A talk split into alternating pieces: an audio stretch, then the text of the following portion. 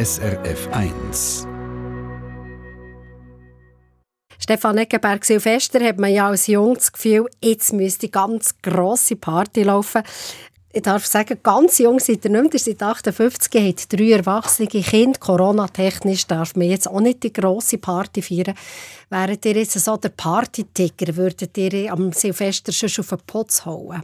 Nein, das ist nicht mein Wesen. Da bin ich äh, wirklich alt für. Früher, früher war das wirklich für mich eine wichtige Zeit, gewesen, Party mit Freunden zusammen und so. Mit Freunden zusammen, das ist geblieben, aber ich gehe es ruhig an und ich habe es gerne ein bisschen besinnlich, auch im Jahreswechsel. Draussen oder drinnen? Das. Ja, Wirklich? immer ja, das? Ja, immer das. Es muss draussen sein. Das ist für mich auch wichtig. Als Botaniker bin ich sowieso, ziehe es mir immer raus, so viel draussen sein wie möglich. Und der Jahreswechsel, ausgerechnet der Jahreswechsel, das ist eigentlich egal, ob es schneit, regnet, windet. Da muss ich draussen haben. Am liebsten natürlich unter einem Sternenhimmel, umgeben von einer weißen Decke, so wie man es in den Bergen hat, wo ich schöne Erinnerungen habe. Also draussen sein ist ganz wichtig, unter dem im besten Fall Sternenhimmel, aber egal, es könnte auch Winde, Stürme, regnen. Der Stefan Eggenberg ist draussen. Der Stefan Eggenberg ist draussen. Schauen wir vor, aber zuerst zurück. Ist das 2020 für die Pflanzen, für Bäume, für Blumen eigentlich ein gutes Jahr gewesen? Es war ein normales Jahr. Ich habe ein paar Mal gedacht, als ich raus bin, raus durfte. Es ist verrückt, wie die Vögel, Pflanzen, Tiere, die wissen nichts von Corona, für die geht es genau gleich weiter. Das war schon etwas Beruhigendes. Gewesen. Für mich war es spürbar, gewesen, weil all die Exkursionen, die mit den Studenten stattfinden die sind abgesagt worden und die Pflanzen haben munter weiter, weiter gewachsen, wie wenn sie für uns, sich für uns parat gemacht hätten und wir sind dann einfach nicht gekommen. Wobei im ersten Lockdown haben ja ganz viele Leute den Wald wieder entdeckt oder einfach das draussen spazieren wieder entdeckt. Man hat deutlich mehr Leute in den Wäldern gesehen. Hat euch das als Botaniker gefreut? Einfach, dass plötzlich die Natur quasi von den Leuten wieder so entdeckt wird? Ja, ich finde es sehr wichtig, dass man draussen ist und den Bezug zu unserer Natur damit kann entwickeln und merken, wie, wie gut es einem das tut, auch äh, die Landschaft wahrnimmt. Oder? Gerade dort, wo sie noch intakt ist oder dort, sie kaputt gemacht wird, das hat man ja eigentlich, das sieht man alles nur, wenn man, wenn man draußen ist. Und dort äh, habe ich schon das Gefühl gehabt, das ist, ist natürlich gut, wenn uns etwas raustreibt. Auch für die Natur wichtig, dass die Menschen rauskommen und es sehen. Ist das so? Einfach damit äh, wir warnen, was mit unserer Umgebung passiert. Nicht direkt, oder? sie will nicht gesehen werden ja. in dem Sinn, aber wir wissen, dass wir unter ein Biodiversitätsverlustproblem haben. Der Klimawandel ist da, es passiert da viel draussen und wenn das unbemerkt vor sich geht und wir hocken alle nur in unseren klimatisierten Büros, dann nehmen wir das gar nicht wahr. Weihnachten, Heiligabend, wir haben ja schon lange gesagt, man soll das nicht in den eigenen vier Wänden oder einfach drinnen feiern, sondern möglichst rausgehen mit der Familie. Zum Teil ist es nachher ins Wasser gefallen, weil es geregnet hat oder geluftet hat. Dass man auch draussen geht, feiern, im Wald geht feiern. Wie hat euch das gedacht? Das ist natürlich, dass man den Bezug hat zu draussen grundsätzlich äh, sehr positiv. Ich denke, all die Kinder, die jetzt ein Erlebnis haben, und, und Erlebnis ist ja das, was unser Leben prägt, schlussendlich die emotionalen Erlebnisse, die werden das weitertragen und die werden den Wald lieben. Also von dem ist ganz etwas Positives.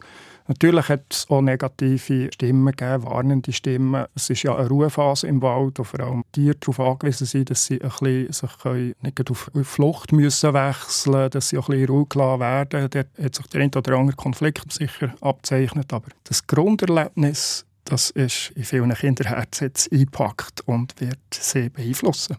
Sagt der Stefan Eckenberg, Biologe. Er ist unser Gast am Mittag auf SRF 1. Wenn wir jetzt mal Tiere auf der Seite lassen, den Bäumen ist ja das eigentlich komplett egal, wie viele Leute im Wald sind. Bäume sind in ihrer Ruhephase im Winter. Die sind stoisch da und die haben wegen der kalten Temperaturen natürlich sowieso ihr Leben runtergefahren. Sie sind im Winterschlaf da können noch so viele Leute kommen und um einen Baum herumstehen und im besten Fall singen, was verboten ist, jetzt. aber einfach viel Radau machen oder, oder so, das ist diesen Bäumen gleich. Das ist diesen Bäumen auch im Sommer gleich, weil sie äh, eigentlich noch äh, mit in ihrem Alltagsleben sind, wo etwas abgeht. Im Winter ist es besonders gleich, weil sie die, äh, in ihrem Winterschlaf und warten den Frühling ab. Der hat mal während Mission B auf SRF 1 so etwas Interessantes erzählt, dass Bäume untereinander kommunizieren. Ich sage es jetzt sicher ein bisschen vereinfacht, dass die Informationen austauschen, dass die über Wurzelwerk, über Pilze etc. einfach sich austauschen, auch vor Gefahren warnen. Und wenn wir jetzt da quasi schauen, im Winter, ist dort Funkstelle? Ganz Funkstelle ist nie eigentlich. Das ist äh, vor allem im Boden, äh, unterhalb von der Schicht, die gefriert. Dort ist nach wie vor Leben um. Alles reduziert natürlich in der Kälte, sind alle Lebensprozesse äh, reduziert. Aber eine Verbindung haben die nach wie vor. Sie kommunizieren ja viel, wenn es darum geht, dass sie ihre Umgebung die sie gefährden oder die sie fördern, dass sie die können entsprechend wahrnehmen können. Es ist eigentlich logisch, dass auch Pflanzen müssen Sinnesorgan haben, nicht wie, wie das Tier haben, aber sie müssen auch ihre Umgebung können wahrnehmen Sie müssen wissen, wo das Licht ist.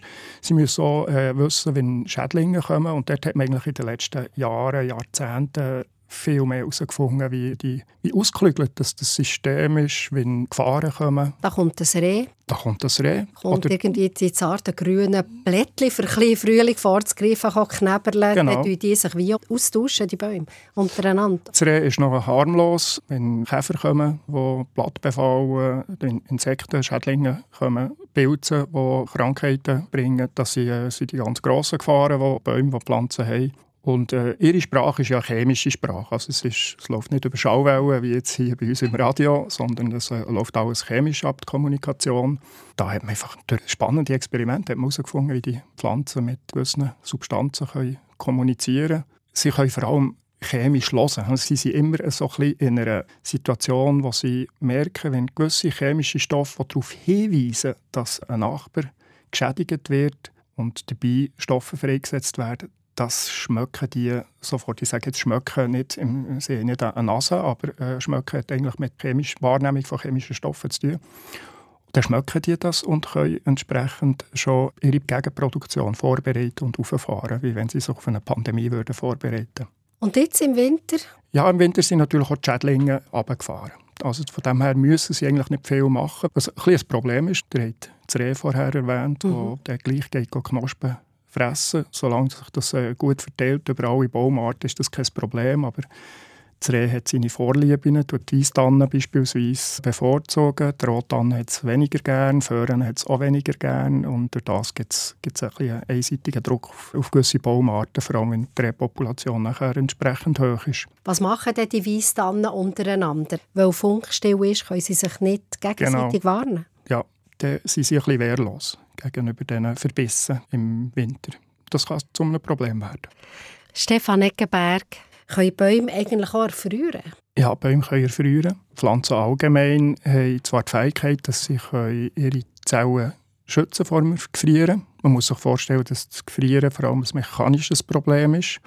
Bäume haben ja nicht kalt, in dem Sinn wie wir. Also sie tun auch nicht zittern vor Kälte, weil das Zittern macht nur Sinn, wenn man an einen Ort näher die Wärme kann gehen kann, wo ihm signalisiert, ich muss es ein bisschen wärmer haben.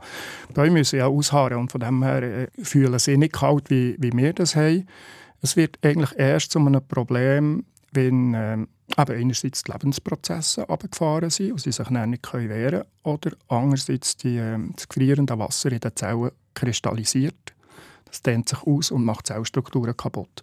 Und das ist eigentlich das Erfrieren der Pflanzen. Sie werden dann schlapp, matschig, die Gewebe und, und sie äh, zerstört, sie eigentlich nicht mehr brauchbar. Und vor dem müssen sich Pflanzen schützen, indem sie äh, Zucker und andere Stoffe einlagern in die Zellflüssigkeiten, sodass der Gefrierpunkt abgesetzt wird. Von wo nehmen Sie denn den Zucker?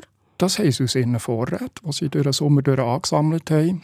In den äh, Blättern? In, in den Blättern, in den Ästen, in den Rinden. Äh, Pflanzen die sich auf den Winter äh, vorbereiten, indem sie sich auch ein bisschen Winterspeck anfressen. Sie, sie werden zwar nicht so dick wie Bären oder Murmeli, aber sie können in, in den Reservestoffe überall einlagern. Übrigens gibt es Bäume, die haben einfach ein beschränktes Depot und wenn das voll ist, können sie nicht mehr einlagern. Vom Kirschbaum kennt man das beispielsweise, dass der eben schon früher nachher äh, seine Zuckerproduktion runterfährt und die Blätter nachher auch früher gelb werden, weil sie eigentlich die Saison im September schon abschließen. Aber mit diesen Vorräten können sie nachher die, äh, die Frostschutzmittel herstellen und die, die, die Zellen einlagern. Und dann verhindert es eigentlich, ja, da kann die Temperatur runterfallen bis minus 20 bis minus 30 Grad. Wenn man denkt, die Nadeln von den Rotanen in der russischen Taiga, die extrem Fröste ausgesetzt sind, bis minus 40, minus 50 Grad. Über mehrere Tage oder viele, viele, viele Tage. Tage. Die überstehen das. Also man hat dort rein chemisch einfach eine Technik, oder äh, besser gesagt physikalisch, für das Gefrieren vom Wasser zu verhindern. Also erfrieren können Sie nicht? Erfrieren können sie, wenn sie äh, überrascht werden von der Kälte. Also wenn es einen äh, Temperatursturz gibt und sie nicht schnell genug können das Frostmittel mobilisieren und einlagern, dann gibt es Erfrierungserscheinungen, dann gibt es Probleme. Wenn man auf einen Winterspaziergang geht, dann sieht man manchmal, dass es ähm, Bäume unten hat, Buchen nehme ich an, die komplett braune Blätter haben, die die einfach nicht gehen lassen. Im Wald, das Innere, das ist schon etwas, was, ich, was mich immer wieder fasziniert. Wenn ich durch den Wald durchlaufe, gibt es da die jungen Bursten und, und, und äh, jungen Buchenmodis, die äh, voll behangen sind, immer noch mit dem Durchlaub, was irgendwie nicht geschafft haben, sauber den Blattfall hinter sich zu bringen. Und das verratet uns eigentlich relativ viel über was im Herbst abgeht. Man hat nämlich, äh, wenn das Laub oben fällt, dann kommt plötzlich wieder Licht in die tieferen Schichten und die, die Jungbäume, die nutzen das aus. Die nutzen eigentlich noch die letzten Strahlen aus, so im Stil endlich äh, sturmfreie Bude. endlich kommt mal das Licht bis am Boden nachher und, und die, die nutzen das noch aus, für noch ein paar äh, Zucker und Nährstoffe zu produzieren und einzulagern für dass sie besser durch den Winter kommen. Und dann längt es nicht mehr ganz, für sauber noch die Korkleisten zu bilden. Und und die Blätter lassen Und die Blätter super lassen fallen. Dann sind sie halt ein bisschen, ja, wie die Jugendlichen ein bisschen sind. Dann lassen sie es dort ein bisschen fahren. Dafür haben sie am Schluss noch ein bisschen Party, bevor der Winter richtig kommt. Unser Gast am Mittag auf SRF 1 ist der Stefan Eckenberg, Direktor von Infoflora. Das ist, fürs kurz zu machen und ein bisschen salopp zu sagen, wie die Vogelwarte Sempach für die Vögel einfach für die Pflanzen. Stefan Eckenberg, Silvester ist auch der Moment, eigentlich für äh, Fürth zu schauen, immer auf die Natur bezogen. Jetzt äh, weiss ich von Allergikern, dass die im Januar, spätestens im Februar, anfangen jammern, weil die Haseln schon Pollen produzieren und wo das die Allergiker reizt. Warum kommt die Hasle so früh, wieso kann die nicht warten, wie alle anderen Pflanzen noch? Ja, das ist eine spannende Beobachtung, die ihr gemacht habt mit den Haseln, die früh blühen. Das fängt ja Ende Januar schon an, tendenziell immer ein bisschen früher, schon Mitte Januar, aber spätestens im Februar geht es los. Dort ist eigentlich auch ein spannender Link mit dem Winter, wie das die Hasle mit der äh, Winterjahreszeit umgeht. Sie tut ja vor dem Blattaustrieb wieder blühen weil sie windbestäubt ist. Und die Blätter die wären einfach im Weg, äh, windbestäubt. Ist äh, ein Vorteil davon, wenn man die Blätter fallen im Winter, dann hat man eine freie Bahn für Pollen, ganz einfach gesagt. Und da, von dort aus macht es durchaus Sinn, eigentlich bevor alle anderen Blätter da vorne sind, mal die freien Luftströme auszunutzen, dass äh, die Bestäubung zustande kommt. Umgekehrt hat man sogar noch einen weiteren Vorteil, dass man ein, ein Alleinstellungsmerkmal hat. Man ist noch ein bisschen vor der Birke, man ist noch ein bisschen vor den Erlen, die auch stäuben. Und durch das äh, hat man ein bisschen das Exklusivrecht auf, auf einen Pollenström. Man hat vor allem den eigenen Pollen, der rumfliegt sowieso mit diesen Haseln, wenn man es in Verbindung macht zum Lieblingsfilm von wahrscheinlich Millionen von Menschen über die Festtage, das ist ja drei Haselnüsse für Aschenbrödel. Ich habe noch nachgeschaut, wie manchmal eigentlich gelaufen ist im Fernsehen. Er kommt jetzt auch noch, Anfang Januar geht es sogar noch weiter. Aber schon nur allein an Heiligabend haben sieben Sender der im deutschsprachigen Raum zeigt, inklusive SRF 1 mit diesen drei Haselnüssen, wo, einfach, wo sich das Aschenputtel etwas kann wünschen. Es basiert aber ursprünglich auf einem tschechischen Märchen aus dem 19. Jahrhundert, wo sich die Schriftsteller aber natürlich auch bei Gebrüder Grimm hat inspirieren dass es Haselnüsse sind. Ich denke, das könnte ja Buchennüsse sein, es könnte Eicheln sein, das geht ja aller Gattung anders. Und ist es so wichtig, dass es Haselnüsse hat, die spezielle Bedeutung? Hasel hat in der Symbolik eigentlich eine sehr hervorragende Bedeutung für uns, für uns Menschen. Das mag zum einen darauf zurückgehen, dass man weiß, dass während der mittleren Steinzeit oder äh, alten Steinzeit die Hasel weit verbreitet war in Europa. Also sie hat eigentlich der Mensch bei der Besiedlung von Europa nach den Eiszeiten buchstäblich begleitet. Das hat, äh, man redet auch von einer sogenannten Haselzeit. Also lange be bevor die anderen Bäume sich kamen, Buchen, Eichen, hat man schon Haseln gehabt. Und man weiss auch aus, einerseits aus Grabbeigaben, aber andererseits auch aus Nahrungsresten, die man gefunden hat, dass die Hasel eine wichtige Rolle gespielt hat. Einfach schlicht als eine ja, Vorratshaltungsmöglichkeit. Man konnte die Nüsse durch den Winter durch haben, man hat äh, das gegessen und in verschiedenen Formen. Die Hasel war eigentlich von dort her immer ein, ein wichtiger Ernährer gewesen den Menschen, aber auch symbolisch wichtig sind. Und natürlich ist, ist das Holz, äh, das sehr biegsam ist, sehr, äh, wo man für Verschiedenes kann brauchen kann, ist nutzbar gewesen. Die Wünschelrute ist ja, die klassische Wünschelrute ist ja eine Haselrute. Also man hat eigentlich immer in der Symbolik oder in der Mystik dort etwas interpretiert. Die Hasel führt einem zu Schätzen her, zu etwas, was den Menschen gut tut. Weil quasi die Haselnuss so eine Bedeutung hat, hat das Märchen nicht geheißen, drei Buchennüsse für Aschenbrödel, sondern eben drei Haselnüsse. Ja, einerseits die Bedeutung eben vor, vor Nahrung, vor Fruchtbarkeit, andererseits eben auch die verborgenen Schätze einem zu bringen. Also die Hasel, der hat man das angedichtet, dass sie einem zu den Schätzen herführt und einen verwöhnt. Und die Wünschelrute ist eigentlich noch ein Überbleibsel von dem. Jetzt haben wir gehört von den Haseln, die da relativ früh ihren Pollenflug machen. Gibt es ja nicht etwas, das unter dem Schnee noch so heimlich wächst, was wir gar nicht wissen, aber was dir für euch selbstverständlich ist? Da gibt es eigentlich äh, ein paar faszinierende Einsichten, die man, die man gewonnen hat, wenn man ein bisschen unter dem Schnee ist graben. Also man hat tatsächlich Pflanzen gefunden, die unter dem Schnee können weiter wachsen können, die äh, darauf angewiesen sind, dass sie auf irgendeine Weise ihre Saison noch ein bisschen können, können vergrößern können. Zoltanelli ist auch so eine, wo man in den Alpen studiert hat, näher studiert hat und gesehen, wie die sich schon vorbereitet, unter dem Schnee schon wächst, schon Blüten parat macht und kaum ist der Schnee weg, kann, die schon blühen. Das ist eigentlich nur erklärbar dass sie eben unter dem Schnee sich bereits kann vorbereiten kann. Aber es gibt auch Schneeglöckchen, die bei uns Frühblüher, die sich schon unter der Schneedecke parat machen können und mit kalten Temperaturen zu Schlag kommen, dort schon können wachsen und Kaum ist es ein warm, ist es ein warm. dann schiessen die durch den Schnee. Kommen die, kommen die durch. Also dort ist der Schnee äh, überhaupt kein Hindernis. Sobald die Tage wieder ein bisschen länger werden, das merken auch die Pflanzen unter der Schneedecke und dass die Lichtdauer wieder zunimmt dann machen die sich parat, ob es jetzt kalt ist oder nicht kalt ist. Das Zeichen kommt nicht von der Wärme, sondern von der Tageslänge. Das ist der Stefan Eckenberg, er ist Botaniker und Direktor von Infoflora, einem nationalen Daten- und Informationszentrum zur Schweizer Flora und Dozent am Institut für Pflanzenwissenschaften von der Uni Bern. Weihnachtszeit geht so in der christlichen Tradition bis zum 6. Jänner, bis zum äh, Heiligen Dreikönigstag. Viele Leute haben ja ihren Weihnachtsbaum. Bis dann. Auch wenn er nachher Knochen trocken ist. Aber behalten ihn eigentlich bis dann. Haben jetzt auch noch um Silvester herum, tun vielleicht sogar noch einmal anzünden, Kerzen anzünden. Bei euch?